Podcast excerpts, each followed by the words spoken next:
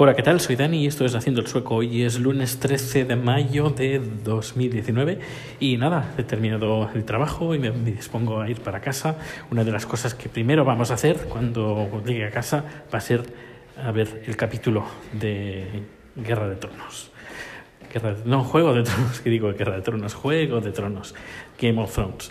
Y, y bueno, pues eh, quiero contarte un poco sobre las elecciones del Parlamento Europeo, las elecciones que, eh, bueno, el sistema de votación que estamos teniendo aquí, que es muy parecido al resto de votaciones que, eh, que hemos tenido, bueno, que se tienen aquí en Suecia. Ya sabéis que si sigues en en el podcast desde hace tiempo y seguiste el podcast que, los podcasts que grabé eh, hablando sobre las elecciones suecas en septiembre, eh, sabes que aquí eh, tenemos dos semanas aproximadamente para poder votar y que, no, y que son listas abiertas.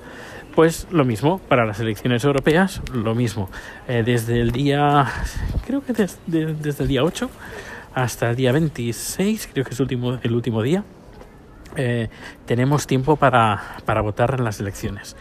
Eh, y podemos hacerlo desde cualquier sitio que la han habilitado, no solo en los colegios. Bueno, en el colegio electoral es el día 26, pero en el lugar de, centros lo puedes hacer eh, en otros días. Por ejemplo, cerca donde vivimos hay un pequeño centro comercial y dentro del centro comercial hay una oficina del, del ayuntamiento. Eh, pues ahí pues eh, voté, creo que fue el sábado, el día, el día 11, sí, eso, día 11 voté. Además, cuando voté, eh, lo hice con una con lista abierta. Te coges la papeleta del partido que quieres votar y luego pues ahí te aparece la lista de los parlamentarios que pueden optar a tener pues un asiento en el Parlamento Europeo.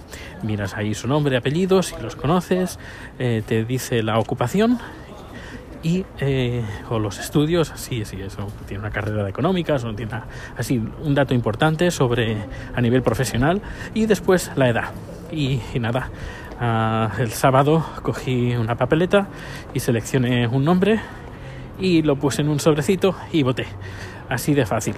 No solo se puede votar en estas oficinas del, gobierno, sino eh, sé que, por ejemplo, hay hospitales que también tienen habilitado eh, la, votación, también eh, no bueno, las escuelas, bibliotecas, ah, clínicas, creo que creo que me, me dejo alguna alguna, alguna oficina gubernamental, pero bueno, en bastantes sitios. Que ahora que, ahora que lo pienso, podía haber votado en el Parlamento sueco, eh, que también se puede votar. Hay una, una sala, una entrada aparte de la sala bueno, de la puerta principal en un lateral hay una puerta al menos en las, las dos elecciones anteriores voté en el parlamento sueco y, seguro que también se puede además no eh, votar en el Parlamento sueco pues tiene, yo qué sé, un, un aliciente plus eh, añadido para mí. Y bueno, pues eh, poca cosa más, aparte, aparte de eso. A nivel de clima, pues está haciendo sol, con nubes. Eh, estábamos bastante preocupados de que tuviéramos pues una primavera seca, pero parece ser que no, que al menos está bien que llueva como mínimo una vez al día que está bien, porque queremos ver todo, todo verde, lo queremos ver verde. Eh, lo que sí que no me han dicho que se espera que este verano va a ser caluroso. Esperemos que no sea tanto como el año pasado o al menos que se alternen lluvias, porque el año pasado hubieron, hubo el récord histórico de no solo de temperaturas elevadas, sino de incendios. Así que no nos gustaría que se repitiera. Y lo más seguro que prohíban hacer barbacoas en el exterior, todo tipo de barbacoas, hacer fuego. Muy buenas, ya estamos en martes y hoy he finalizado ya la producción que tenía esta mañana, una producción importante de una, multinacional. Eh, muy también muy importante. La producción ha ido genial y el cliente ha salido muy contento y muy satisfecho.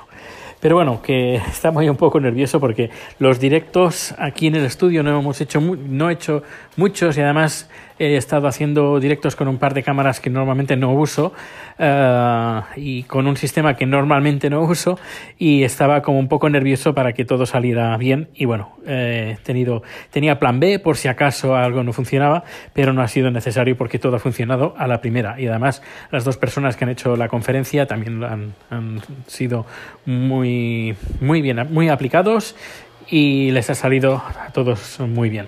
Y nada, la siguiente producción va a ser en París. Eh, la semana que viene, el miércoles, ahí que nos vamos Chad y yo. Chad no sabe absolutamente nada, sabe que nos vamos al sur, al sur de Suecia, pero no sabe hasta dónde vamos. Así que sorpresa, sorpresa. Bueno, es su, eh, su regalo de cumpleaños. Le he dicho que va a llegar el, día 22, así que el día 22 vamos a ver qué tal. Y nada, Rico se va a quedar en casa con el cuidado de varias vecinas que lo van a cuidar como, como si fuera un, un bebé. Y, y, qué más, qué más, aparte de eso? Pues eh, sí, dos, dos noticias. La primera, sí, la primera es que hay una calle aquí en, en, en Estocolmo, creo que se llama Honsgatan, que es una calle bastante importante, bastante... no es un... Podemos decir que sería un, uno de, los, de las calles que, que da acceso al centro y es una calle que normalmente está muy transitada. Eh, muy transitada y además con el, el, el, el, aliciente, no sé si sería el aliciente, bueno, con el añadido, eso, con el añadido que es una calle que hay muchas viviendas, así que es una calle principal con mucha vivienda y que hay mucha gente que está viviendo en esa calle y lo que intentan pues que la gente que vive ahí que viva ahí pues no tenga problemas con, el, con los ruidos de que, que meten los coches así que eh, hace ya unos años eh, esa calle creo que hace cinco o seis o siete años creo yo eh, pusieron una señal que está prohibido en invierno el, el acceso de esa calle con coches con ruedas de pinchos en invierno. Aquí las ruedas de invierno eh, puedes escoger entre rueda de pinchos, que es una especie como de, de, de, de, clavitos o de púas, no son púas exactamente, son como remaches, sí, sería más bien como remaches de metálicos. Y luego hay otra rueda de, de invierno que no tiene las puntitas estas y es completamente lisa, bueno, lisa, que es como una rueda normal, lo único que el caucho es especial y el caucho pues se agarra a la, a la nieve como si fuera arena no, no resbala, perdón, no resbala como si como una rueda normal, es una, un neumático especial. Así que estos coches que lleven ese neumático especial sí que pueden ir por esa calle. Pero esto lo van a incrementar. Si no me equivoco, el año, el año que viene, el 2020, si no voy equivocado, si no es el 2020 será el 2021, pero está al caer. Yo, yo diría que me dijeron que era el 2020. Así que bueno, en teoría el 2020 van a eh, incrementar esta prohibición para poder transitar en esta calle y eh, creo que a partir del 2000, 2020 solo podrán transitar en esta calle los coches eléctricos. Sí, eh, es como una prueba piloto, van, van, a hacer una prueba piloto a ver qué tal, cuántos coches pasarán, cuántos coches no pasarán y supongo que están ya trabajando para que dentro de unos años eh, la, cualquier entrada en, Estocolmo se haga desde, bueno, con coches eléctricos y así eh, pues bajar los niveles de polución. Eso ya se consiguió poniendo el, el hace unos años poniendo el, un peaje de entrada a la, de acceso a la, a la ciudad, a la capital de, de Suecia.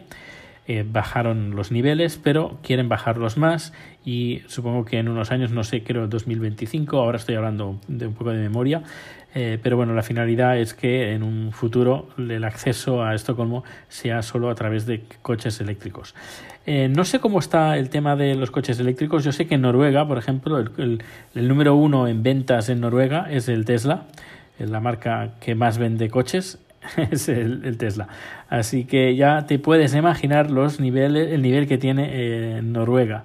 Suecia no, no, ya le gustaría a Suecia tener el, nivel económico que tiene Noruega. Pero bueno, en eso, en eso andan intentando, intentando ser de los mejores, pero que no, que no lo es. Es decir, que Suecia no es el mejor país eh, nórdico, sino que normalmente Noruega, normalmente Noruega y Finlandia son siempre están en el puesto número uno, número dos, y Suecia está en el número tres. Eh, de los nórdicos es, el, diría, el, el, el peor, entre comillas, eh, el que que sale por debajo de los rankings. Y normalmente Dinamarca está también.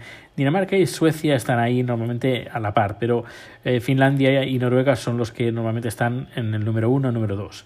También hay que decir que eh, Suecia, pues tiene, es de los cuatro países, es el país con más población que tiene, así que supongo que será más difícil el poder eh, controlar toda, toda la población.